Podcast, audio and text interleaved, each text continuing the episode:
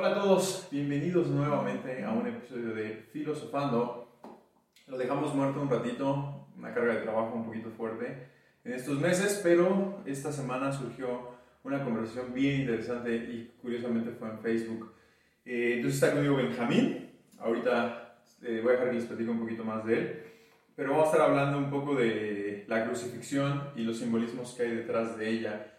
Voy a estar abordando el tema desde un punto de vista principalmente simbólico y sociológico y no tanto desde un punto de vista teológico, eh, que es lo que casi siempre hacemos aquí en el podcast, ¿no? Gente hablamos desde el punto de vista filosófico de las cosas, pues se llama filosofando. Pero bueno, antes de continuar, Benjamín, pues cuéntales un poquito, eres psicólogo, este, cuéntales un poquito más de ti. Bueno, para empezar, yo me llamo Benjamín, eh, soy psicólogo de aquí de la UAM. Eh, también me gusta mucho la historia, eh, también he practicado Arturo Esgrima en CRIP. Y este, pues, ¿qué les puedo decir? Que también de, durante este tema, o durante este, este tema de la crucifixión, siempre he tenido un montón de dudas.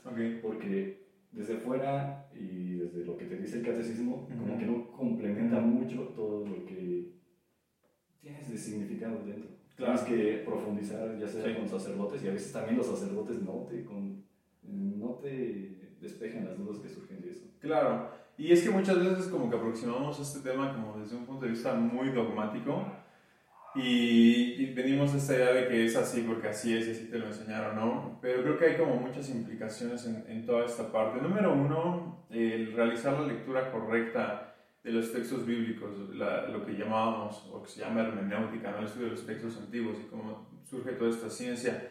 Y número dos, hay una de las cuestiones que me parece muy interesante, está en una de las cartas de Pablo, no, no recuerdo si es la de Timoteo o cuál es, pero básicamente dice que, las, que los textos bíblicos no son interpretación privada, sino que básicamente todos deberíamos leerlo y que todos deberíamos poder entenderlos, ¿no? Y justamente es Lutero quien retoma un poquito esta idea y, por eso dice, ¿sabes que se tiene que traducir? Y se tiene que traducir al, al idioma cotidiano, ¿no? De manera que todos puedan entender. Eh, entonces creo que la parte aquí interesante, porque mucha gente también dice, bueno, sí, quién sabe qué sean los originales, ya se han traducido tantas veces. Y esto no es completamente cierto. O sea, los textos originales en la mayoría de los casos sí han estado disponibles, eh, ya sea en arameo o en griego principalmente. Entonces, si no confías en la traducción, pues podrías aprender griego y arameo. Y entonces... Pero tendría que ser el antiguo. Claro, sí, ¿no? sí. sí, claro, tiene que ser los antiguos, pero sí hay forma de leerlos, ¿no? Y hay unas interpretaciones que, que yo he seguido, de las cuales he aprendido, en las cuales se trata de ir muy cerca del texto original. Entonces, la cuestión es esa, tenemos que como tratar de recurrir a los textos entender cuál es el significado original. Por, el parte por la parte de entender lo que está tratando de decirnos el texto original. Pero después no solo nos podemos quedar ahí, tenemos que ir a la, parte también simbólica. Y, esto va a ser un poco, si, si, son creyentes, esto probablemente sea un poco controversial. Eh, pero ya saben, estamos dispuestos a escuchar sus comentarios, a leerlos, e incluso así como hoy Benjamín nos está acompañando, pues que se unan al podcast y que podamos tener una conversación al respecto. Entonces, segunda alerta, voy a estar hablando a partir de la parte eh, simbólica y de la parte sociológica, psicológica principalmente, ¿no? Bien. Entonces todo esto surgió porque Benjamín compartió un meme en Facebook, ¿no? Acerca de... Sí. Y, y, es, un, es, un, poco herético y, este, y también podríamos decir que hasta... ¿Cuál sería la palabra? Blasfemo, ¿no? Definitivamente. Pero bueno, es, es, estuvo interesante porque eso nos dio como la apertura, hizo padre las redes sociales, nos dio la apertura a hablar algunas cosas que antes no se tocaban, antes no podías tener como esta aproximación con un maestro o con, una, con alguien de tu familia porque si no era como, wow, eso, eso no se habla, ¿no? Es porque sí, y ya está. Pero bueno, em, entonces, justamente en esta parte Benjamín decía, bueno, ok, en modo de broma, ahora todo tiene sentido en la, la crucifixión, ¿no? Y de hecho mi respuesta fue que la crucifixión de hecho tiene un sentido muy simbólico, muy fuerte. Y desde el punto dogmático no cambia demasiado al, sentido simbólico. Y después también hay otro meme que me da mucha gracia también, en el cual aparece Jesús y pues todos los cristianos con sus cruces, ¿no? entonces es como, ¿qué no leyeron mi historia? ¿En qué parte de, de, la historia creen que a mí me gustan las cruces? Lo cual también es muy gracioso, pero también ese meme, si sacamos la parte graciosa, parte de una mala interpretación o mala, un mal entendimiento del texto bíblico, porque de hecho Jesús se habla constantemente de la cruz como un símbolo. Entonces, ¿de qué se trata toda esta idea de la crucifixión? Primero que nada, es, es eh, la abnegación, es, es, el renunciar a ti mismo. Y, por ejemplo, Pablo lo dice en uno de los versículos, dice con Cristo estoy juntamente crucificado y ya no vive yo, más vive Cristo en mí. Si lo analizamos puramente desde desde el punto de vista dogmático, desde el punto de vista creyente, pues sí, es como esta sustitución de tratar de ser como Jesús y de ser creyente y de seguir los cánones bíblicos, ¿no? Y el, el, el, significado simbólico no es distinto, no mucho al menos, pero sí se puede entender un poco desde fuera del dogma. Y es una de las cosas que platicábamos y de donde surgió toda esta discusión. Es un poco la, la idea del renacer del fénix. De hecho, hay otra cita, ¿no? En el cual Jesús le dice a Nicodemo, que era un fariseo, que no es posible llegar al reino del cielo si no se nace de nuevo. Y entonces Nicodemo le dice, pero ¿cómo va a meter de nuevo en el vientre de mi madre? Y Jesús le dice, no se trata de eso. Dice, tiene que volver a nacer de nuevo en el Espíritu. Entonces, en ambos casos, estamos haciendo referencia a la misma cosa. Y es que no puedes nacer de nuevo si no mueres primero. Y en el caso de la crucifixión, simbólica nuestra, como personas que no vivieron una crucifixión real o que no son Jesús, eh, se refiere a que debemos entender que somos falibles. Y mucha gente tiene problemas con esta expresión desde el punto de vista dogmático, porque somos falibles, cometemos errores todo el tiempo, ¿no? O sea, pueden pensar hoy mismo, antes de empezar a escuchar este podcast, cuántos errores cometieron a lo largo del día. Mi, eh, menores si quieren, a lo mejor algo muy grave, no lo sé, espero que no haya sido el caso, pero somos humanos y cometemos errores, somos falibles. Entonces, eh, la palabra pecado, de hecho, quiere decir fallar al blanco. Eso quiere decir que estás cometiendo un error, que estás fallando. Y por el otro lado, Jesús representa al hombre perfecto. Es aquel que no cometió errores, es aquel que no pecó. Bien. Entonces, cuando vamos a la cruz, cuando vemos la crucifixión, se entiende como la muerte eh, simbólica de quien, de quien está cometiendo sus pecados. Con Cristo estoy juntamente crucificado, ya no vivo yo, sino vive Cristo en mí. Entonces, la crucifixión parte de ahí, de decir, tienes que morir primero para poder renacer. Entonces, desde el punto de vista simbólico, desde el punto de vista sociológico, es exactamente el renacer del fénix. Con la única diferencia es que la crucifixión te lleva a ser clavado en un madero y el fénix se tiene que inmolar a sí mismo. ¿no? Pero igual viene la misma cuestión con el águila. Todos, y esto también sale mucho en redes sociales. No, sabes que el águila después de como 40 años va al pico más alto y se tira su pico y se arranca las garras para que pueda tener como un segundo aire, ¿no? Entonces la crucifixión parte de esa, parte, de, esa idea también, de decir, tienes que morir, pero para poder morir tienes que reconocer que cometes errores. Y entonces, hasta cierto punto lo que se refiere a morir al pecado, se refiere a morir esos errores. Y lo primero que tienes que hacer es reconocer que cometes esos errores, entonces después morir. Y eh, quien quiera venir en pos de mí, tome su cruz y sígame, estos los versículos.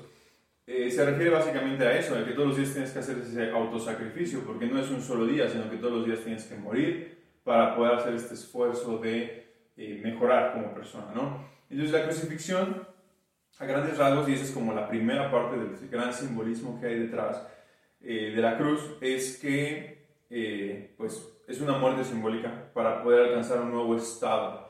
Y ya para cerrar esta primera parte y que está muy relacionada con la inmolación, hay otra parte del Nuevo Testamento que también nos dice que Todos nuestros atributos como personas deben pasar por una prueba de fuego y que todo aquello que es malo, como la hojarasca, se va a quemar y solo aquellas cosas que son puras como el oro van a sobrevivir a la prueba de fuego. Entonces, esto también tiene, la carga simbólica en esta parte es la misma. Tú como persona tienes que pasar por esa prueba de fuego y tienes que estar eliminando constantemente todo aquello que no es bueno. Y solamente las cosas, tus buenos atributos deberían estar pasando esta prueba. Y entonces esto está mucho más cercano al concepto de la inmolación. Pero ambos conceptos, tanto la crucifixión como este concepto de la prueba de fuego, están muy estrechamente relacionados en el canon bíblico. ¿no? Entonces, todo parte de esa base, y estoy simplificando un poco el concepto, pero es para, para que podamos partir de ahí. Todo parte de esa base, que es una prueba de autosacrificio, de entender que eres falible y que tienes que morir esas fallas para intentar poder mejorar. Básicamente, no puedes aprender algo que ya sabes, tienes que aceptar y vaciar la mente como para poder partir. Exactamente. Entonces, más o menos, a grandes rasgos, ¿de dónde viene este simbolismo tan grande de la crucifixión y de la cruz? Pero aquí lo curioso es, ¿por qué la cruz? ¿Por qué escoger una cruz para escoger ese simbolismo del de, sacrificio? Lo que yo te decía en el comentario era, eh, ¿qué, pasa? De, de, tantas formas que tenían los romanos de, ejecutar a la gente, eh, ¿por qué escoger la cruz y no, por ejemplo, aventarlo a los leones o ahorcarlo o decapitarlo como tenían en otros? Aquí esta parte también es muy interesante porque por un lado tenemos la parte simbólica, pero por otro lado tenemos la parte contextual. Y hay dos cosas en el contexto eh, judío del tiempo romano, que es el tiempo en el cual vive Jesús, que son muy importantes que debemos considerar. Número uno, se supone que la crucifixión era la ejecución más vergonzosa de todas y estaba preparada para los peores criminales. ¿no? ¿qué, ¿qué, pasaba en Roma? Si te crucificaban, normalmente te dejaban colgado varios días para hacerte una especie de ejemplo. Y de hecho es un castigo que se siguió utilizando eh, durante la Edad Media también, ¿no? Y aquí en México. Sí. Entonces, generalmente el, el, punto de subirte a una cruz y ponerte en un, en un madero, básicamente, era ese, era, la humillación y que la gente pudiera voltear y decir, ah, mira, ahí está uno de los peores criminales, no quieres acabar igual que él, ¿no? Eh, y similar también a los empalamientos muy famosos de Vlad, que eran intimidación, ¿no? Decir, mira, todos ellos estuvieron en mi contra y ahora están ahí en un, en un bosque de, de, de estacas, exactamente, ¿no? es la primera parte que tenemos que entender, que era uno de los peores castigos que los romanos ejercían y generalmente estaban seleccionados para los peores criminales. Y está obviamente toda la historia de Poncio Pilato, en la cual pues él dice, hoy les voy a liberar a un, a un criminal, quieren que libere, y entonces este, tienen la opción de que sea Jesús, y entonces todos gritan a Barrabás, ¿no? que es uno de los recuentos en, los, eh, en los evangelios, ¿no? y entonces liberan a Barrabás y Jesús termina siendo crucificado. Eh, entonces, esa es la parte contextual del punto de vista romano. Desde el punto de vista judío es muy interesante porque si vemos desde, desde el dogma y desde el canon bíblico, debía ser de esa manera. ¿Y por qué debe ser de esa manera? Porque en Deuteronomio nos dice, en los primeros cinco libros del, del canon bíblico, que para los judíos la muerte más humillante de todas era morir en un madero y literalmente dice, porque aquel, bueno, literalmente porque estoy parafraseando, pero la idea es, aquel que muere en un, madero, en un madero es maldito por Jehová. Entonces, eh, estás obteniendo dos cuestiones muy fuertes desde el punto de vista contextual. Número uno, se consideraba desde el punto de vista judío que aquel que, estaba, que, era, que era muerto en un madero, que era clavado en un madero, estaba maldito, o sea, no, no tenía forma de acceder al cielo. O sea, era, era una condenación directa desde el punto de vista judío. Y desde el punto de vista romano no había una humillación más grande entonces es la peor muerte que puedes tener. Pero eso lo podemos tener desde el punto de vista contextual. Eh, porque siento que la parte simbólica podría haber cambiado, ¿no? Si, si te cuelgan, si te empalan, cosas así, pero desde el punto de vista contextual sí era la peor muerte que podías tener eh, dentro del contexto en el cual Jesús vivió. Y también en ese punto, pues es muy distinto o no déjeme pensar bien las palabras, déjame pensar, porque tengo el problema de que se me vienen las palabras muy rápido. Eh, así ya tiene sentido todo, prácticamente los secretos y todas las inconsistencias que tiene la religión, en este caso cristiana, es porque tienes que leer las escrituras a las que se hace referencia todo el tiempo Jesús, ¿no? Para poder eh, decir, ah, por eso hizo esto, por eso tiene que hacer esto, por eso hace aquello. Y también llega a preguntarse, y si esto lo, realmente lo planeó para tal vez crear una secta o algo así. Hmm. Esa es, una parte muy interesante. Eh, vamos a partir de, dos, esos dos puntos. El punto número uno, es un error pensar que se puede entender el canon bíblico en el Nuevo Testamento sin entender el Antiguo Testamento. Y muchas veces se, se, comete ese error actualmente, ¿no? Pero si leemos las cartas paulinas, que son básicamente la base de todo el de, todo el dogma cristiano católico moderno, todo el tiempo se hace referencia al, Antiguo Testamento. ¿no? Eh, en el caso de Pablo, Pablo era un conocedor y un especialista en, lo que ahora consideramos el Antiguo Testamento, porque era un fariseo, y, y, en la época de Jesús los que más sabían acerca del canon bíblico probablemente eran los fariseos. Y obviamente Jesús es reconocido por conocer todos los textos antiguos, ¿no? Y hay varios recuentos en los evangelios en los cuales él pues se para en las sinagogas y explica y habla y ¿no? da todas estas lecciones aún siendo joven. Y hay una parte que me, que me da mucha curiosidad en la cual dice, hablaba como quien tiene autoridad, ¿no? Porque obviamente él no la tenía, era un, era un joven, ¿no? Y, además no estaba, no estaba entrenado ni había sido preparado para ser un, maestro, pero de esa forma se, se, describe, como, hablaba con quien tiene autoridad y todos callaban para escucharlo. Entonces, nos queda claro que, que Jesús tenía muchísimo conocimiento. Y sí, y, y, desde el otro punto de vista, pues queda siempre la duda, ¿no? De, pues si tienes todo ese conocimiento y conoces también las escrituras, entonces podrías como eh, forzar la... Podrías forzar la... Que, que, todos estos signos de los cuales habla Isaías, de los, de los cuales hablan otros de los profetas, pues se vayan cumpliendo en ti.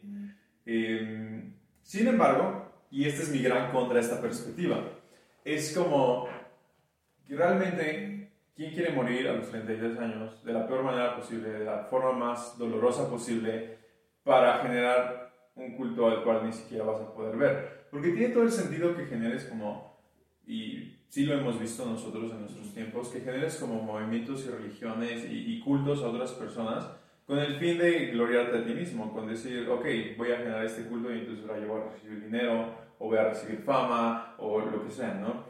Pero generalmente quienes hacen esto viven lo suficiente como para gozar de los beneficios que esto trae, ¿no? En cambio, si creemos exactamente como usted el canon bíblico, pues nada, esto es verdad, porque todo el tiempo te está llamando justamente a la abnegación, te está diciendo al no tener cosas materiales. Cuando manda a los discípulos, eh, porque igual los discípulos, porque eso es de las grandes cosas, ¿no? Algunos dirían, no, bueno, es que Pablo y Pedro y Juan tenían como las motivaciones para hacer parecer que él era el Mesías, para después obtener un beneficio, ¿no? Pero cuando leemos como los recuentos de la vida de todas estas personas, eh, pues realmente ellos fueron los que sentaron las bases del mártir, ¿no? Y vemos la vida de Pablo, que estuvo en prisión tantos años, eh, por, casi casi que por gusto, y en el caso específico de Jesús, el decir, bueno, sí, vamos a que me crucifiquen y vivir como los, los ¿cómo, ¿cómo, le llaman? Los, este, tiene un nombre y hasta la película se llama igual, este, los estigmas, ¿no? Que, o sea, vivir los estigmas, que te claven un clavo. Sí, no, también es bastante grueso, pero tiene que pasar, no, no, no, es, no entra en las manos como se, comúnmente se, se, piensa, tiene que entrar entre el cúbito y el, el radio del cúbito, entre la tibia y el peroné, y es súper doloroso. Y además no morías de la crucifixión morías asfixiado desangrado. Normalmente es asfixiado porque simplemente no puedes respirar y tu cuerpo colapsa. Entonces realmente es una muerte muy dolorosa. Este, y, además su vida, a pesar de que ahora es muy conocida y es muy popular, es muy venerada, pues no fue una vida glamorosa. Fue una vida realmente como de, no, no, no diría de sufrimiento, pero sí de abnegación, ¿no? Mm. Y, y, de renunciación hasta de austeridad. De austeridad, exactamente, ¿no? Y en la parte en la cual manda a los... Mm, a los discípulos a que empiecen a, hablar de, de, toda la doctrina. Él les dice, no lleves una capa extra y no lleves un par de, no lleves ropa extra, lleva solo lo que necesitas, ¿no? Entonces, desde el punto de vista que nos motivaría quizás a muchos a generar algo así y a buscar la fama y la popularidad y todo esto, no veo el sentido realmente que exista detrás de decir, bueno, sí que me crucifiquen para yo malvivir tres años antes de que me crucifiquen, ¿no? Entonces, esa es la parte que Sí, dices que dan esos, esas dudas porque fácilmente si tienes todo ese conocimiento lo podrías fabricar. Y creo que hay gente que lo ha intentado fabricar recientemente, cosas similares, pero en el caso específico de, de, la historia que conocemos de Jesús, no me parece como... No encuentro, sí, no, no, encuentro la lógica detrás de algo así. A menos que le haya fallado el cálculo, o, lo, como pasó, que lo hayan traicionado y por eso le...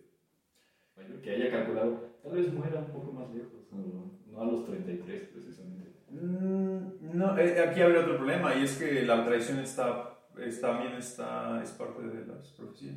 Hay una parte en la profecía, no recuerdo si es Isaías, eh, probablemente es Isaías, en la cual dice y será vendido por 10 monedas de plata.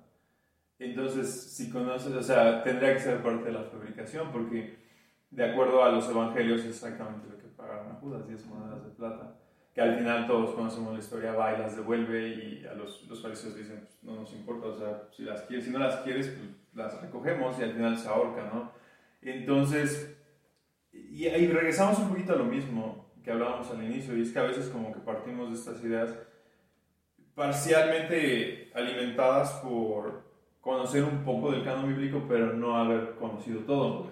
Y, y sí, mucha gente no sabe esto, y es que en el en el Antiguo Testamento, en las profecías justamente en las cuales habla de que va a ser un pollino en el cual tiene que entrar a Jerusalén, que es algo que finalmente Jesús hace, que debe morir en un madero. Eh, también se dice que va a ser vendido y va a ser traicionado. Y por esa misma cantidad. Aunque al final esa cantidad es, la puedes manipular y decir, bueno, fue la misma. Pero la traición está prevista. Entonces, si lo va a hacer todo de acuerdo a la profecía, él sabía que lo tenían que traicionar.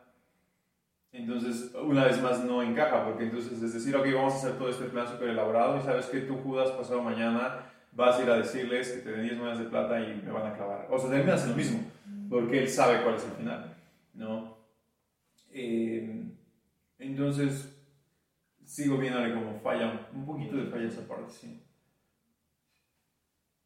Hmm, yo creo, pienso que también parte del desconocimiento de esto es el mismo de la iglesia. Eh, yo estuve un tiempo bastante yendo a la iglesia constantemente, pero por lo general lo que se lee es el Nuevo Testamento. Si claro. te das cuenta, cada 52 semanas de, que son del año, se lee el Nuevo Testamento, pero se deja como...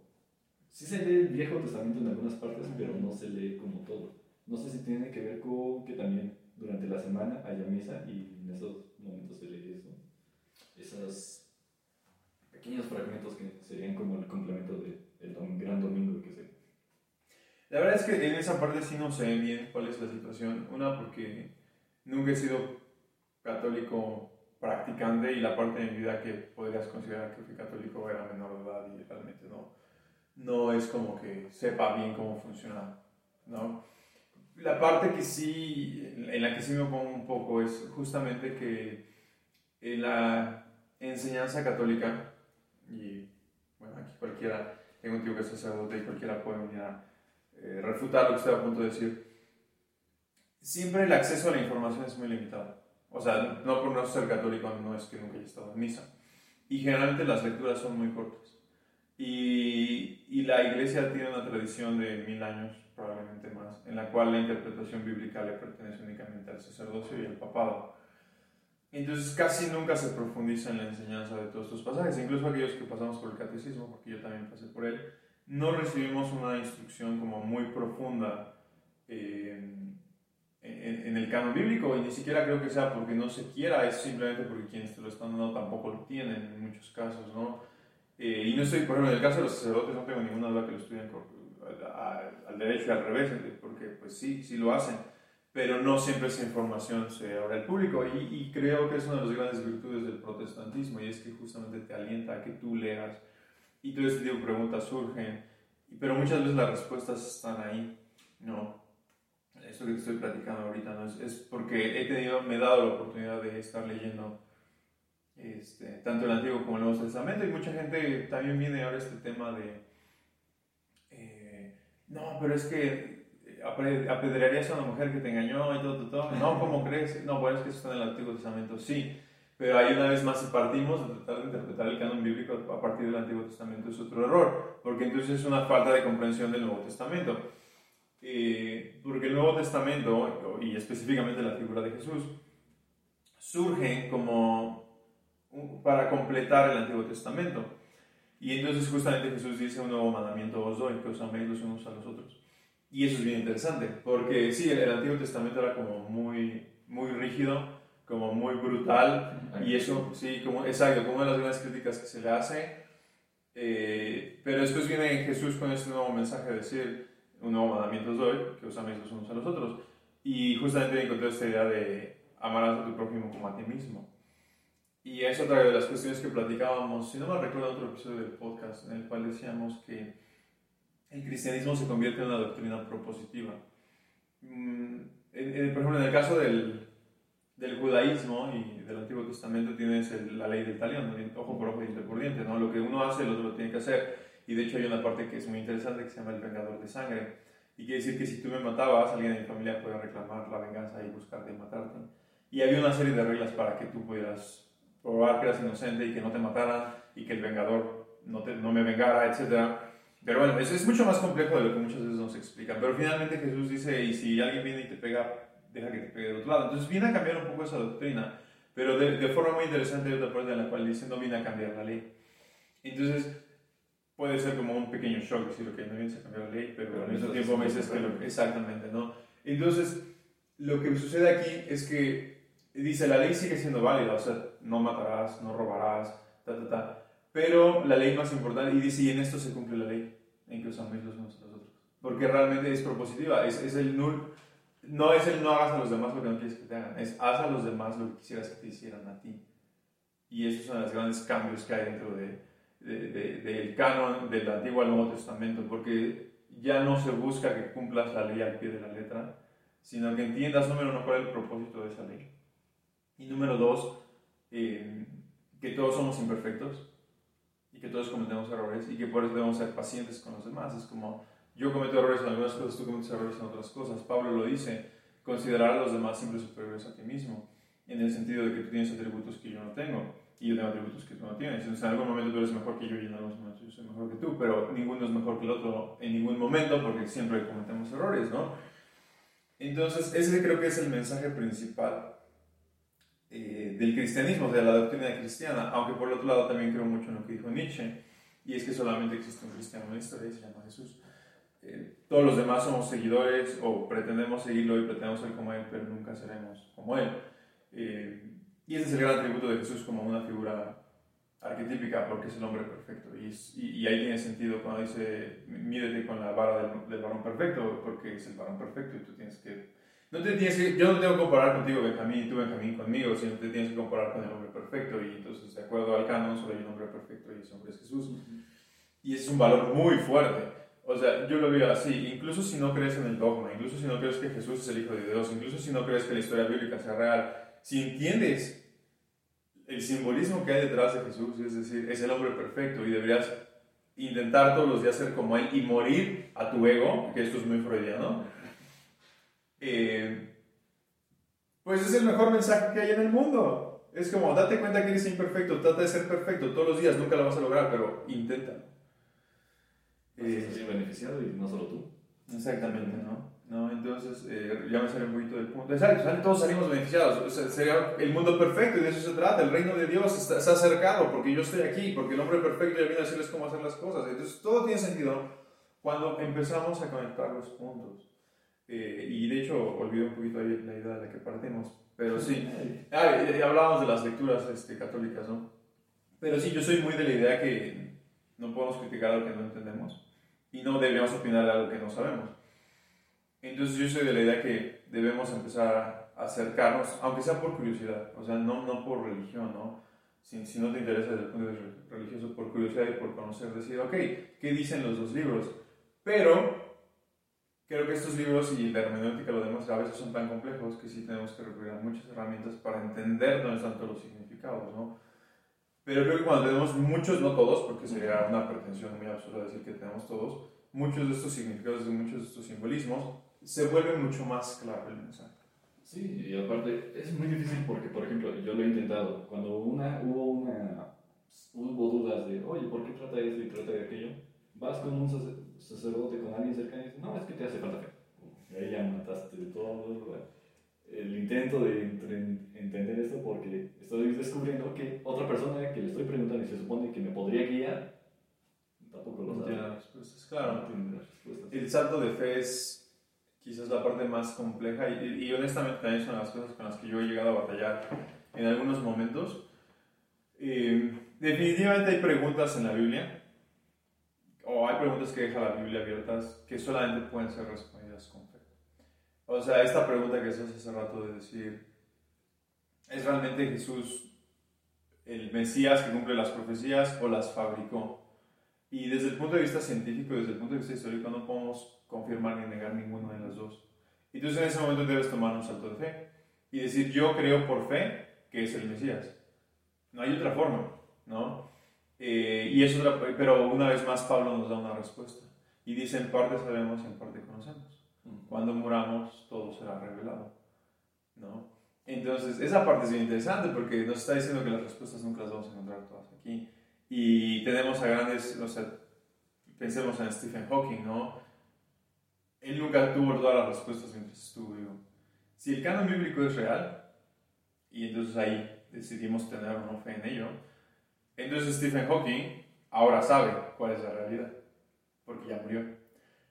Y hay, hay, varias realidades. La realidad es que el canon bíblico sea verdad y entonces tengas que vivir con, con, esas consecuencias. O, la verdad, o, que los, muchos de los ateos tengan razón y la vida aquí se acaba y entonces polvo eres en polvo te convertirás.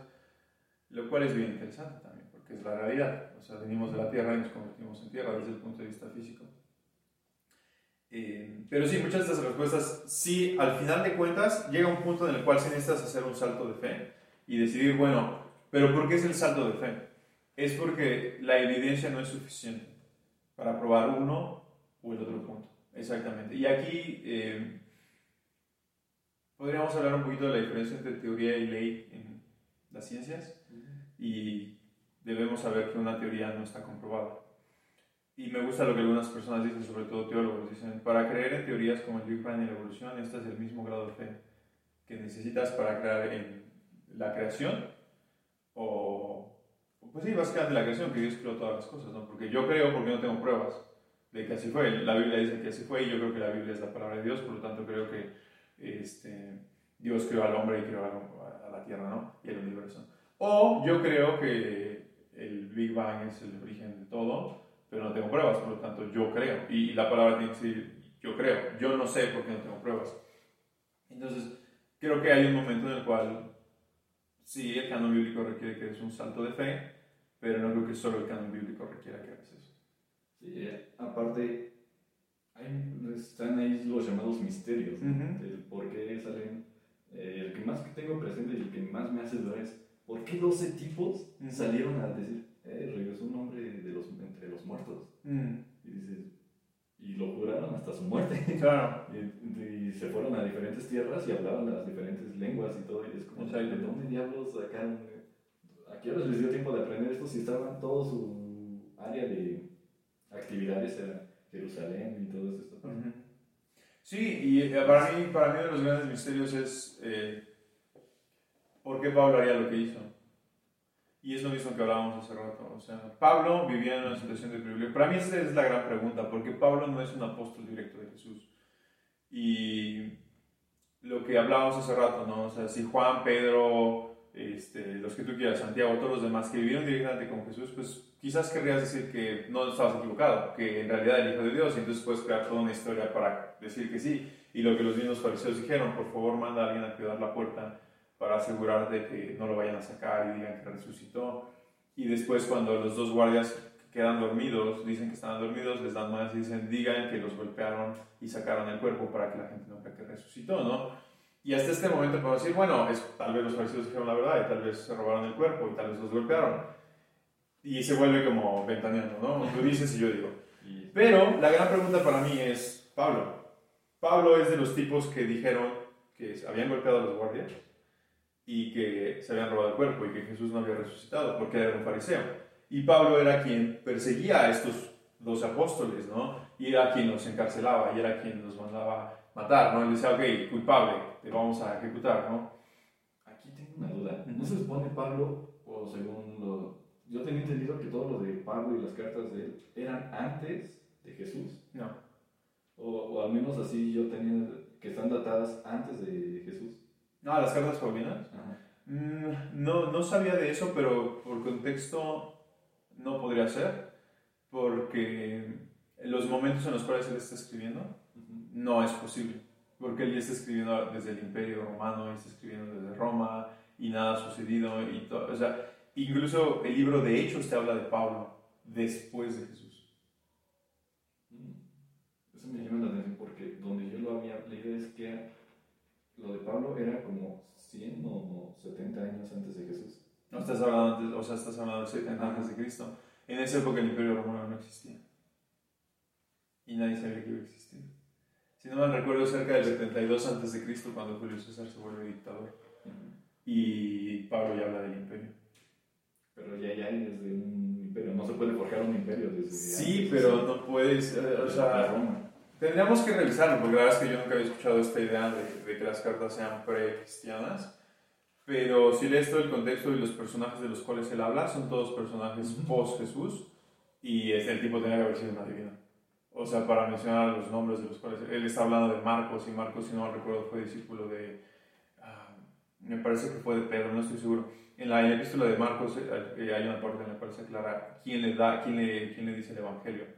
Este, y si no, por ahí lo puedo investigar y se los dejo en los comentarios. Pero, por ejemplo, Pablo habla de Marcos y Marcos no estaba ahí, era, era un niño en el momento en el cual todo esto está sucediendo, en el momento de la crucifixión, y después él aprende de uno de los discípulos de Jesús y acaba escribiendo el Evangelio de Marcos. El único de los cuatro evangelios que fue escrito por un discípulo es el de Juan. Eh, Marcos, Mateo y, Lucas fueron escritos por, como discípulos de los discípulos. ¿no? Lucas es muy cercano, si no recuerdo, también a Pablo. Pero bueno, en, todo el, en el libro de los Hechos, que es el quinto libro del Nuevo eh, Testamento, Lucas nos cuenta como toda la historia de la iglesia primitiva y de cómo justamente después de Jesús todo lo que empieza a pasar, ¿no? Y ahí es donde se menciona por primera vez a Pablo.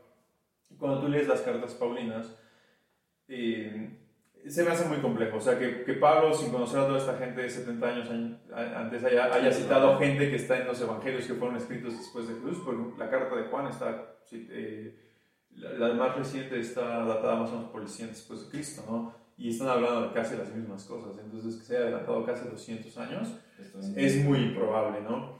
Eh, sí, pero entonces mi pregunta es esa, porque cuando tú ves a, a Saulo, para hacer la diferenciación, cuando tú ves a Saulo, Saulo es un tipo que vive en la opulencia, en el privilegio, que no tiene necesidad de nada. Y un día simplemente decide decir, oye, no, hoy quiero volverme mártir.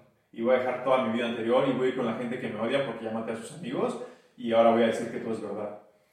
Es una de las grandes preguntas que te deja el Nuevo Testamento, es decir, ¿por qué lo haría? ¿no? Entonces, para mí esa es una de las grandes preguntas que quedan para, por responder, porque otras podrías empezar a encontrar teorías como medio lógicas, de decir, ok, pues esto puede ser así, pero la gran pregunta para mí de Pablo es decir, ¿qué te mueve a decir que todo es verdad cuando vas a perderlo todo y estás en una gran, en una gran posición? Eres respetado por todos y vas a ser odiado por todos, incluso por aquellos que intentas defender.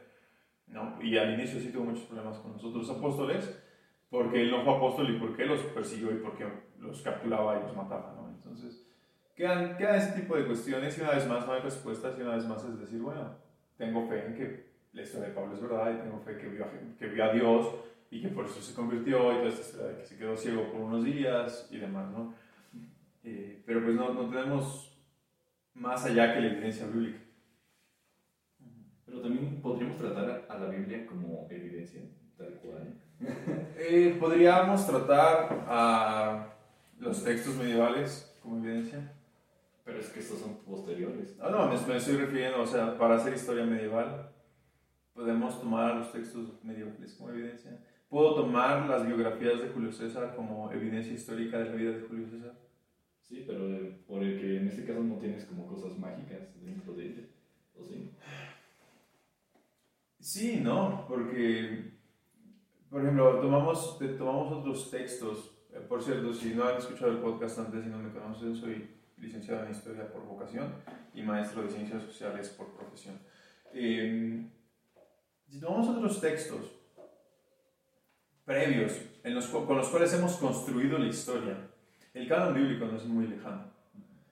Eh, y es de estos textos que sí, si lo vemos desde el punto de vista científico, desde el punto de vista histórico, rozan en lo legendario y en lo mitológico. ¿no? O sea, el canon bíblico, sobre todo, yo hablaría especialmente de el Antiguo Testamento y de qué tanto creas en algunas partes de los evangelios, exclusivamente los evangelios, son equivalentes a grandes textos como el Ilíada y la Odisea, en las cuales entendemos, en las cuales entendemos que la historia se combina con la fantasía.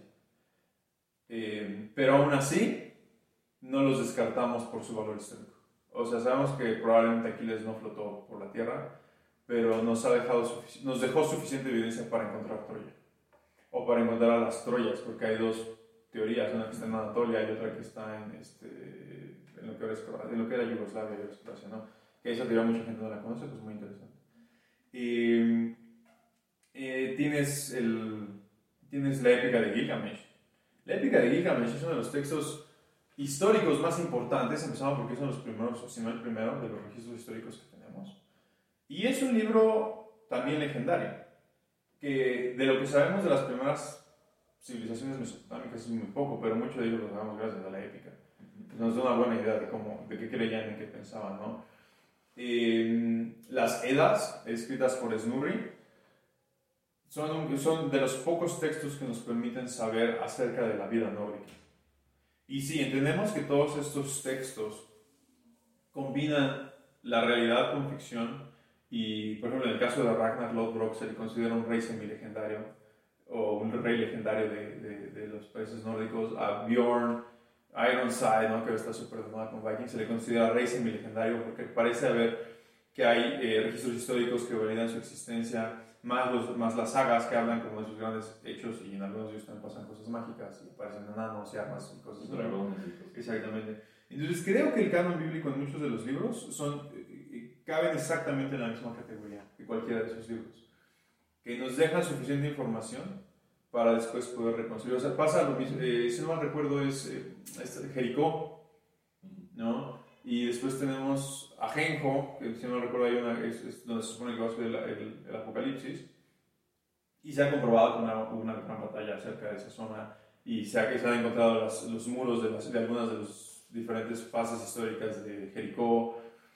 Este, entonces, muchas de las historias que se cuentan en la Biblia tienen, te dan cierto respaldo histórico. O sea, tal vez no sean exactamente como te lo cuenta la Biblia, al menos no en la evidencia histórica, pero sí nos han apuntado igual que Troya, la Iliada, a esas cosas. O sea, la misma Eneida, ¿no? la idea de cómo se funda Roma y cómo Eneas llega de Grecia y genera toda esta dinastía que termina en Rómulo y Ramo. Entonces creo que sí tienen esa validez, porque hay muchos libros, y se me haría injusto considerar muchos libros como la Iliada, la Odisea y demás, y las, las, las Edas, como válidas desde el punto de vista histórico, entendiendo que tienen situaciones mágicas y fantásticas, y decir que el canon bíblico no. Okay, y después eh, tienes los libros históricos, los libros de crónicas, los libros de, el libro de Samuel, el libro de crónicas, el libro de Reyes, tienes todas las cartas paulinas, las cartas de Pedro, las, la carta de Judas, son cartas reales. O sea, es como si yo muero hoy y ustedes llegan a mi casa muchos años después y encuentran cartas que yo escribí a otras personas. Eh, son reales, igual que la biografía de Julio César y que refuerzan algunas de esas cosas. esa gente te está confirmando que lo que está en los evangelios, ellos lo creían, como pasó, como dicen que pasó, ¿no? Eh, como ahora hay cartas de, entre algunos reyes y, pasado y que sabemos situaciones que, que sucedieron gracias a esas cartas, ¿no? Eh, el príncipe de Maquiavelo no es mucho muy diferente de una de las cartas paulinas. En las cartas paulinas lo que Pablo hace es escribirle a sus apóstoles y decirles, estas son mis recomendaciones, esto es lo que tienen que hacer, esto es, esto es nuestra doctrina, mientras que Maquiavelo le escribió al príncipe, bueno, a, los Medici diciéndole, estas son las reglas que debe seguir para hacer política. O sea, una vez más, y esas de equiparación son muy cercanas, y porque príncipe dice un texto con valor histórico y una carta paulina no lo sería, ¿no? Entonces creo que sí tienen ese valor para pero también ahí cabría la, la duda y podrías creer en otras fees eh, antiguas, con eso. Por ejemplo, ¿por qué no creer en vez de Jesús en Hércules? Es una buena pregunta, es una pregunta que he abordado, esa sí la llevamos a abordar en otros episodios del podcast. Y desde el punto de vista sociológico, eh, la humanidad ha pasado por varias fases de evolución a pesar de que esta, en, la sociología esta teoría está básicamente desechada, es una, buena, es una buena forma de ejemplificar este proceso. Se supone que empezamos en el salvajismo. Y durante el salvajismo teníamos como eh, organizaciones de clanes y tribus muy pequeñas eh, y empezamos a creer en la magia. Porque pues poder mágico, ¿no? Que caiga luz del cielo. O poder mágico que, no sé, o sea, todos se lo atribuíamos a la mágica. A la magia y después empezaron a aparecer los panteones familiares, ¿no? O sea, mi, mi papá o alguien de mi familia muere, mi abuelo muere, y entonces eres parte como de una familia mágica que me protege, básicamente. Para, para mejor referencia, vean Mulan, la original. ¿No? Pues justamente es lo que Mulan tiene, y es a donde recurre, recurre a su panteón, no, se refiere, no, no me refiero al panteón como lugar de los muertos, sino como al lugar de los dioses, al panteón familiar, y entonces consulta a los espíritus de su familia, entre ellos mucho, por cierto y el gran dragón. Eso es, de las primeras creencias que tenemos en cuanto a religión. Y después esos, panteones, eh, desde el punto de vista sociológico, lo que se piensa es que Benjamín y su familia tenían un panteón, yo tenía un panteón, y resulta que entramos en guerra por un cierto terreno, y entonces ahora nos mezclamos y decimos, ok, necesitamos que esos panteones se homologuen, porque tú tienes tus dioses, yo tengo los míos. Entonces vamos a crear super dioses. Y entonces decidimos cuáles son los mejores tuyos, cuáles son los mejores míos y dejamos como esa historia, ¿no? Y muchos piensan que el, el, conflicto Aesir-Vanir en, en, los nórdicos sucedió de esa manera. Los Vanir eran los dioses locales de los agricultores y los Aesir fueron los dioses traídos por probablemente los hombres de las estepas, porque de hecho los Aesir son invasores y llegan e invaden la zona de los Vanir y pelean hasta que al final se asientan y dicen que vamos a llegar a un acuerdo y esta parte es para ti, esta parte es para mí y eso no se queda en... Eh, este, ¿Dónde está Valhalla? Se me ahorita mismo. Asgard, gracias. Sí, Asgard y los otros se quedan en Elfheim. ¿no? Entonces los Vanir están en Elfheim, la tierra de los elfos, mientras que los otros se quedan en Asgard. ¿no? Y entonces se va creando como toda esta revolución de dioses. Que es lo mismo que pasa con los romanos, ¿no? Dicen, tomamos a los griegos y después a los egipcios y después a los de acá y crean un panteón fabulosamente gigante, ¿no? Eh, sin embargo, cada uno de estos dioses corresponde y satisface una necesidad. Necesito entender la lluvia y necesito entender el trueno y necesito entender a los volcanes y necesito entender los terremotos y entonces a cada uno le doy un atributo súper mágico, o sea, súper poderoso, supremo, y le doy un nombre, le doy el nombre de Zeus, le doy el nombre de Thor, y le doy el nombre de a cada uno de sus atributos, y de hecho vemos que esos atributos se repiten constantemente, ¿no? O sea, Thor y Zeus son ambos dioses del trueno, ¿no? Mientras que quizás podrías decir que Tyr y Hades, perdón, y Ares son los dioses de la guerra, y así te la llevas, ¿no? Y tienes a Huitzilopochtli, y, y, y, cumple más o menos con las mismas funciones, y la lluvia, y, la, la, la maternidad, exactamente la fertilidad, cosas que son muy importantes para la humanidad, pero que no terminamos de entender. Conforme vamos entendiendo mejor todas estas cosas que va pasando, que ya no tienes la necesidad de esos dioses. honestamente, ¿quién se atreve? Bueno, sí conozco gente y con todo respeto a la Satru, pero sabemos que no creen desde el punto de vista Satru en la existencia de Odín porque digan, ah, sí, claro, este, o específicamente, claro, Thor es quien lanza los rayos del cielo. O sea, sé que les queda claro que no es así. Quizás lo, pues, lo siguen por una tradición y por algo más, ¿no? pero ya no por la necesidad de explicar los poderes mágicos de la naturaleza. La pregunta de si podemos creer en otras religiones o por qué no creer, creo que las grandes mitologías quedan descartadas por ese simple, ese simple razón. ¿no? Eh, los espíritus familiares, bueno, hay gente que sigue creyendo en los espíritus familiares. ¿no? Y desde el punto de vista católico, por ejemplo, los espíritus familiares son muy reales, porque entonces, ay, mamá, por favor, reza y pide por mí, ¿no? El canon bíblico va en contra de eso, pero este, la tradición lo mantiene, ¿no? Y, y, y, si lo vemos desde el punto de vista sociológico, conforme la, la sociedad va evolucionando y pasa del salvajismo al barbarismo, te digo, aparecen los grandes dioses como todas estas mitologías, y del barbarismo a la civilización se institucionalizan y se, se generan las grandes religiones. O sea, empezamos por los, los sacerdotes eh, egipcios, los sacerdotes babilónicos, mesoamericanos y demás, ¿no? Esa última parte, la institucionalización de la fe. Y eventualmente el catolicismo surge de lo mismo, ¿no? de institucionalizar la fe en Jesús.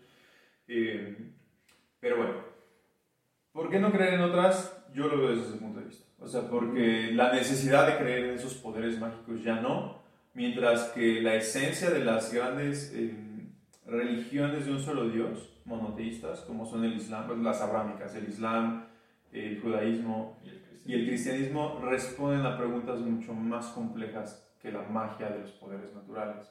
¿No? ¿De dónde venimos? ¿A dónde vamos? ¿Por qué fuimos creados? ¿Cuál es nuestro propósito de vida? Y son preguntas que incluso la ciencia aún no logra responder.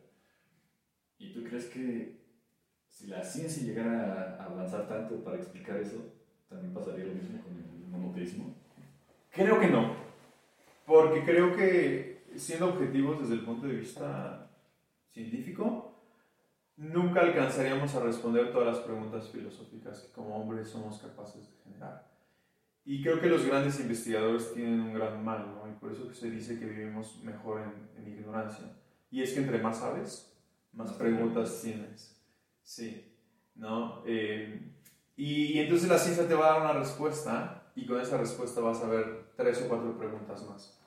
Y entonces creo que siempre vamos a tener la necesidad de un poder supremo porque siempre va a haber una duda que responder que la ciencia y la, la realidad o la objetividad o el material, lo material nos pueden terminar de dar.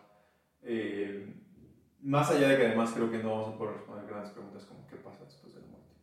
O sea, porque nadie ha ido y regresado de manera que pueda decirnos, ¿no? Este, realmente esto es lo que pasó. Todos aquellos que van y regresan siempre te dicen es como, no sé qué pasó, o, o cuentan cosas muy similares que de hecho caen en el terreno de lo mágico, ¿no? Que ahora es de, de empezar a explicarse por neurotransmisores y algunas otras cosas como el DMT, que es un tema muy interesante que no vamos a tocar en, este podcast, pero que se en otro. Este, los efectos del DMT al morir y por eso tenemos visiones antes de morir, eh, pero es otro tema. Pero yo, yo, creo que no, yo creo que la religión y la fe, más que la religión, la fe en algo, en un poder supremo, va a, va a seguir a pesar de que la ciencia siga avanzando. Pues siempre vamos a tener esa necesidad. Sí. De hecho, es algo muy interesante porque estamos viviendo uno de los grandes momentos de, de la ciencia y especialmente de la medicina, ¿no? La pandemia y todas las tragedias. Y qué tan rápido ha tenido que avanzar ciencia y tecnología en los últimos años. Se cree y se, pues, se estima, no se cree, se estima que la tecnología avanzó lo que iba a avanzar en cinco años, en los primeros tres meses de la pandemia, ¿no? La transición tecnológica de muchas empresas que pensaban hacerse virtuales en los siguientes 5 o 10 años tuvieron que hacer en tres meses. Y quienes no lo han logrado están sufriendo bastante, ¿no? Y lo vimos en educación, lo vimos en, lo vimos en derecho, lo hemos visto en psicología, en lo que tú quieras, ¿no? Vimos esa transición. En la medicina, mucha gente dice, ¿cómo pudieron desarrollar una vacuna en un año cuando no habían podido hacerlo en 12 por otras enfermedades, ¿no? Es la fuerza de la necesidad, ¿no? Y al mismo tiempo, hemos visto un revivimiento de fe. Porque el sufrimiento y todo, a lo mejor dices, sí, no, no todos volvieron a ser católicos. A lo que voy es que mucha gente ha vuelto a decir, ok, necesito creer en algo. Porque el sufrimiento con el cual estoy confrontando mi vida es, es ilógico, no, no, no, no, lo esperaba, no es como a qué le atribuyo todo esto, porque lo estoy viviendo. Y una de las formas más naturales para el ser humano es decir, porque Dios así lo quiso. ¿no? Y también esa necesidad de buscar algo superior, ¿no? También surgieron este, estas teorías conspirativas de, ah, fue el gobierno. Exacto, Esa sensación de tener que tener... Tiene que haber algo más, tiene que haber algo más, porque... Eh, no recuerdo quién lo decía, pero la respuesta más, que más miedo da de todas las posibles respuestas a estas preguntas es que de hecho todo es un caos sin cabeza. Y eso es lo que más miedo da, porque imagina que estás flotando alrededor del universo a miles de, no sé cuántos quizás millones de kilómetros por hora, alrededor de una estrella que un día nos va a consumir y básicamente va a hacer que todo desaparezca y que tu vida no tiene ningún propósito, ningún sentido, eh, muy alonilista, pero realmente si todos tuviésemos que afrontar esa realidad es caótico. Entonces no queremos que esa sea la respuesta. Pero al mismo tiempo podría ser este... podría ser, sí. Eh, tranquilizante, ¿no? al final, ah, pues al final, qué bueno, porque imagínate hacer todo lo mismo para siempre. cosas así. No lo sé, no lo sé. Ah, para, para mí, yo, yo, lo veo así, siento que será un poco de miedo decir, no hay control, o sea, es como vas en una montaña rusa que nadie está controlando y simplemente va a explotar. Entonces creo que esa necesidad surge de decir, hay un control que yo no comprendo, ¿no? y, y, creo que científicamente podríamos decir que de hecho sí, está la teoría del caos, y que justamente dice, todo es caótico, pero realmente hay un orden detrás del caos. Es más o menos uno de los atributos de Dios, ¿no? Dios vino a controlar el caos, a decir, todo estaba en, caos y por su verbo todo, se creó. Y entonces todo sigue siendo un gran caos, pero está controlado por Dios eventualmente, ¿no? Entonces como, ok, bueno, hay un piloto. Y creo que eso para nosotros como humanos es reconfortante. Mm, yo también sigo en la idea de, igualmente la idea del caos podría ser reconfortante, en cierto sentido.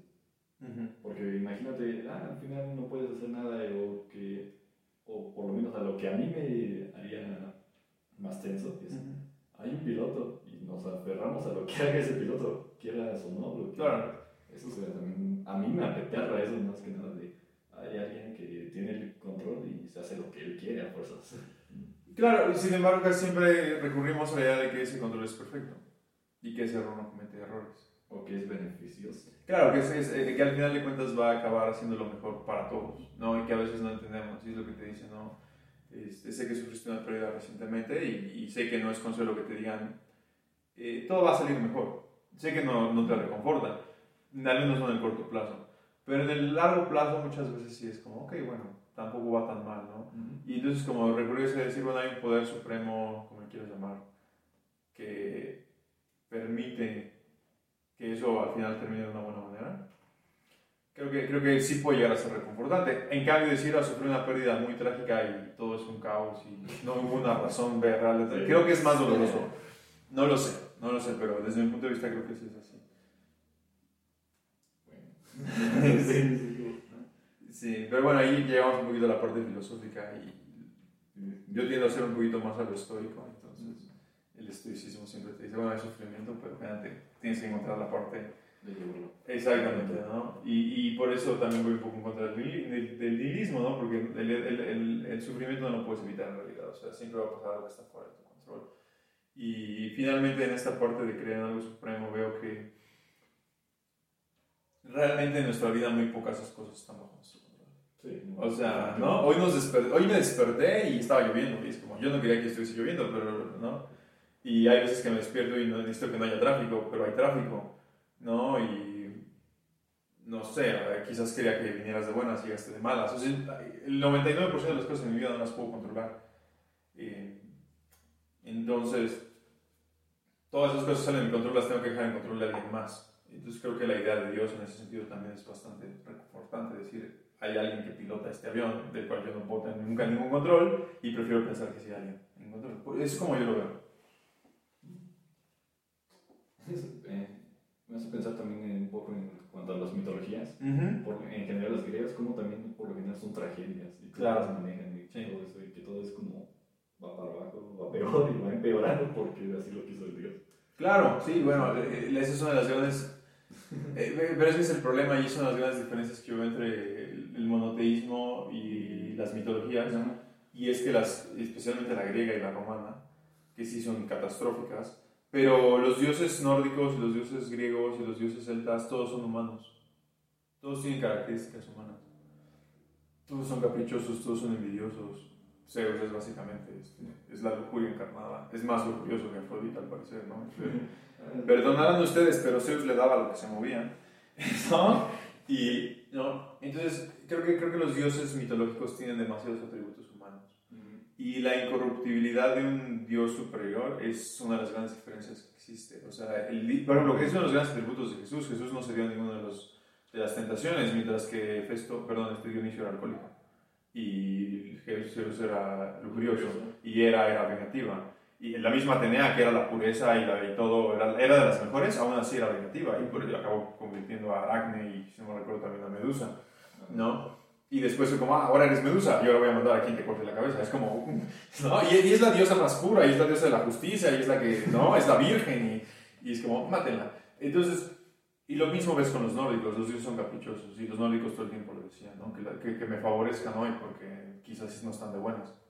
Mientras que al menos eh, Alá, no sé, no, no, me quiero meter mucho en Alá porque no soy especialista en el Corán ni en el Islam. Y sobre todo porque nos pueden enviar bombas. Pero, por ejemplo, en el canon judío-cristiano, especialmente en el canon cristiano, Jehová es incorruptible. Y Jehová, tanto como Jesús y Jehová ambos, en sus dos figuras, Padre e Hijo, eh, son incorruptibles. Son, es, es el que nunca pecó y es el Dios perfecto. Entonces, eh, nunca, nunca tienen el capricho de hacerte sufrir. Quizás en el Antiguo Testamento sí tienes la historia de Job, que es muy en ese sentido, decir, bueno, vamos a ver que sufra y vamos a ver qué pasa, ¿no? Eh, pero el resultado sigue siendo que Job entiende que Jehová es bueno y que lo hizo con un propósito, ¿no? Entonces, es una historia muy interesante. Eh, pero bueno, ese es creo que uno de los grandes atributos que tiene el Dios cristiano sobre los demás dioses. Lo que preguntaste hace rato, ¿por qué no creen en otras religiones? Y es porque este Dios es incorruptible.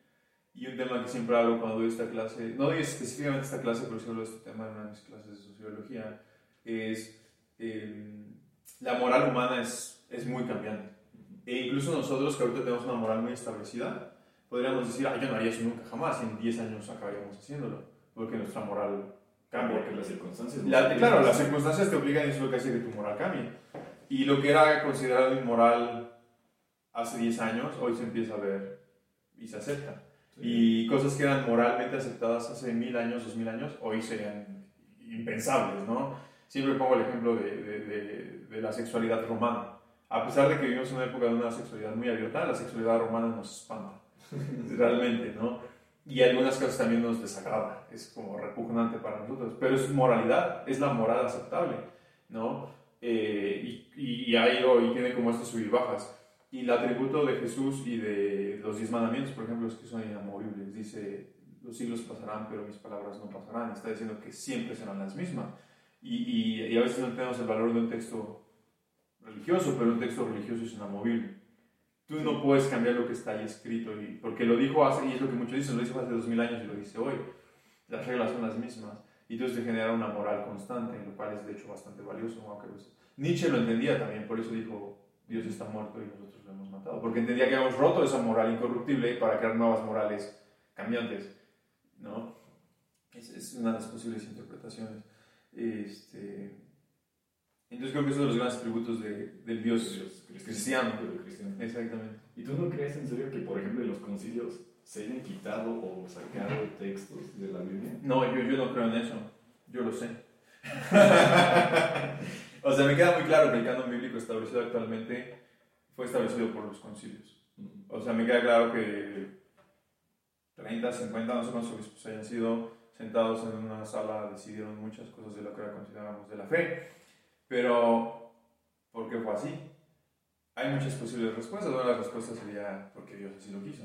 Deus volt, la voluntad de Dios. Y, y es lo que ellos creían. Ellos creían que estaban haciendo la voluntad de Dios al seleccionar esos libros. Eh, la otra parte interesante es que el Antiguo Testamento está principalmente basado en el 95% de la Torah, o sea, del, Ujú. del canon judío. Pero sí, o sea, es un hecho y no lo podemos negar. Los concilios determinaron qué libros debían pertenecer al canon del Nuevo Testamento. En la mayoría de los casos, podría ser que estoy de acuerdo en la selección. Quizás haya libros que no hayan considerado porque no se conocían. Es una pregunta muy interesante y apenas un pastor que conozco, que respeto mucho, eh, hablaba de eso y decía, mira, sabemos que Pablo escribió cuatro cartas a los Corintios, pero al canon bíblico únicamente llegaron dos. Primera de Corintios es la primera carta que Pablo escribió a los Corintios. Segunda de Corintios, si no mal recuerdo, es la tercera. ¿Ok? Y entonces hay una carta entre las dos que se perdió o que no hemos encontrado, y hay una última que tampoco sabemos que existe por otros textos. Y después no recuerdo, creo que es en Gálatas, él dice, y lean la carta que le mandé a otra ciudad y que ellos lean esta que les estoy mandando a ustedes. Entonces, sabemos que existe otra carta, pero esas, cuatro, esas tres cartas, y hay más, no llegaron al canon bíblico. Y entonces podrías decir, bueno, pues sí, este, alguien la guardó en su casa y esa casa se quemó, o desapareció, lo, que sea, ¿no? Eh, y no llegó. Y entonces cuando le hacemos este cuestionamiento al pastor decía, y es un poco el salto de fe, él decía, Dios quiso Que, que llegaran estas tres y las demás no. Y puedes decir, ok, sí, fue un catástrofe, una catástrofe natural, pero si crees en el poder de Dios dirías, bueno, pues sí, esa catástrofe, el destino era que desaparecieran. Y una vez más llegamos a esa parte gris de decir, ¿es 100% voluntad humana? ¿O hubo un poder detrás, ¿no? la, la mano blanca, ¿no? que dejó ahí, ¿no? Pero, pero la otra parte que no podemos negar es que los concilios determinaron el canon bíblico que entendemos actualmente, porque es verdad, y quien quiera decir que no, bueno, pues ahí está la historia. No podemos ir en contra de la historia. Porque la historia está comprobada. Es- es- dije, no lo creo, lo sé, porque hay pruebas. ¿No? Hay pruebas. Está redactado y me lo dice aquí, me lo dice. Exactamente, ahí está todo, toda la crónica de cómo se dieron y, cuáles eran los objetivos de esos concilios. Es decir, es- este es el dogma. ¿no? Y tienes todo el, todo el cisma arriano también, ¿no? cuando se trata de, de decir que Jesús no era hijo de Dios y que era realmente un humano. Entonces, que dicen adiós arrianos y por toda Europa los cazaron hasta que los exterminaron. Y de ahí viene toda la historia de los cátaros también, porque eran cismas que no creían todos en lo mismo. Y al final de cuentas, la fe católica fue la que dijo, es la filosofía de Carlomagno, te conviertes o te mato. No, actualmente criticamos mucho, por ejemplo, a, algunos extremos del Islam, porque sé que todo- no todo el Islam es así, pero algunos extremos del Islam dicen son nuestros enemigos, tenemos que matarlos. Bueno, Carlomagno así evangelizó la mitad de Europa. Llegaba y decía, hola, yo soy Carlomagno, el representante de Dios en la tierra, después del Papa. Eh, ¿Quieres recibir a Jesús en tu corazón? No, pues recibe mi espada en tu garganta, ¿no? Y es lo que hacía literalmente, o sea, convierte te ejecuto. Y, y en la época vikinga volvió a pasar. Muchos reyes este, se convirtieron y, y después conquistaron territorios. Las cruzadas bálticas hicieron exactamente lo mismo. Los teutones llegaban y decían, ok, venimos a presentarles a Jesús, aquí está la cruz, puedes escogerla de madera o puedes escogerla de acero. Sí, no, realmente, y es muy interesante porque en Latinoamérica nos quejamos mucho del, del- evangelismo español. El evangelismo español fue de lo mejor de la historia, por Dios. Había monjes involucrados. En el caso del, del evangelismo europeo fue a través de puro hierro y fuego. Realmente, o sea, aquí nos fue bien. Y ese es otro podcast, pero aquí nos fue bien, ¿no? Entonces, pues sí, finalmente está la historia y la historia dice cómo pasaban esas cosas. Y, y bueno. Aunque también estaría bien, bueno, de volver a revisar los textos de de la evangelización de América, porque hay muchos de la leyenda negra. Y muchas. Bueno, sí, eso ya nos da para, Para otro. para otro día y para otra plática, sí. Y realmente el prehispánico no es muy fuerte, ni lo colonial, pero se podría abrir el espacio y si no, invitar a quien sí sabe de esos temas. Pero bueno, no sé si tengamos algo más dentro de la idea original. Creo que no todo, hasta ahorita no. Perfecto. Pues hasta aquí vamos a dejar el episodio. Eh, sin embargo, si tienen alguna duda, si no están de acuerdo, realmente créanme, yo creo que las opiniones y, las, y, y el conocimiento se genera de no estar de acuerdo. Y la razón por la cual estamos hoy sentados aquí, Benjamín y yo, platicando de esto para que ustedes nos escuchen, es justamente porque no había exactamente una misma idea al inicio. Y quizás ahorita tampoco la haya, pero tuvimos la oportunidad de sentarnos y conversar y compartir puntos de vista, aunque ya sé que la mayor parte del tiempo hablé yo. Este, pero si tienen alguna duda, no están de acuerdo o quieren que debatamos algo, dos, dos canales de comunicación. Número uno, déjenlo abajo en los comentarios. Este, o díganme y nos sentamos un día a platicarlo y grabamos otro episodio del podcast, porque créanme que para eso está el podcast. Me gusta mucho hablar de estos temas y son espinosos, pero como les digo a mis alumnos, eh, hay que hablar de política, religión y también de fútbol si les gusta. Eh, no le tengan miedo a hablar de esas cosas, pero siempre háganlo desde un punto de vista civilizado. Si ustedes creen que tienen la razón, nunca van a escuchar lo que el otro tiene que decir. Y bueno, Benjamín, muchas gracias. Gracias a ti por invitarme al podcast.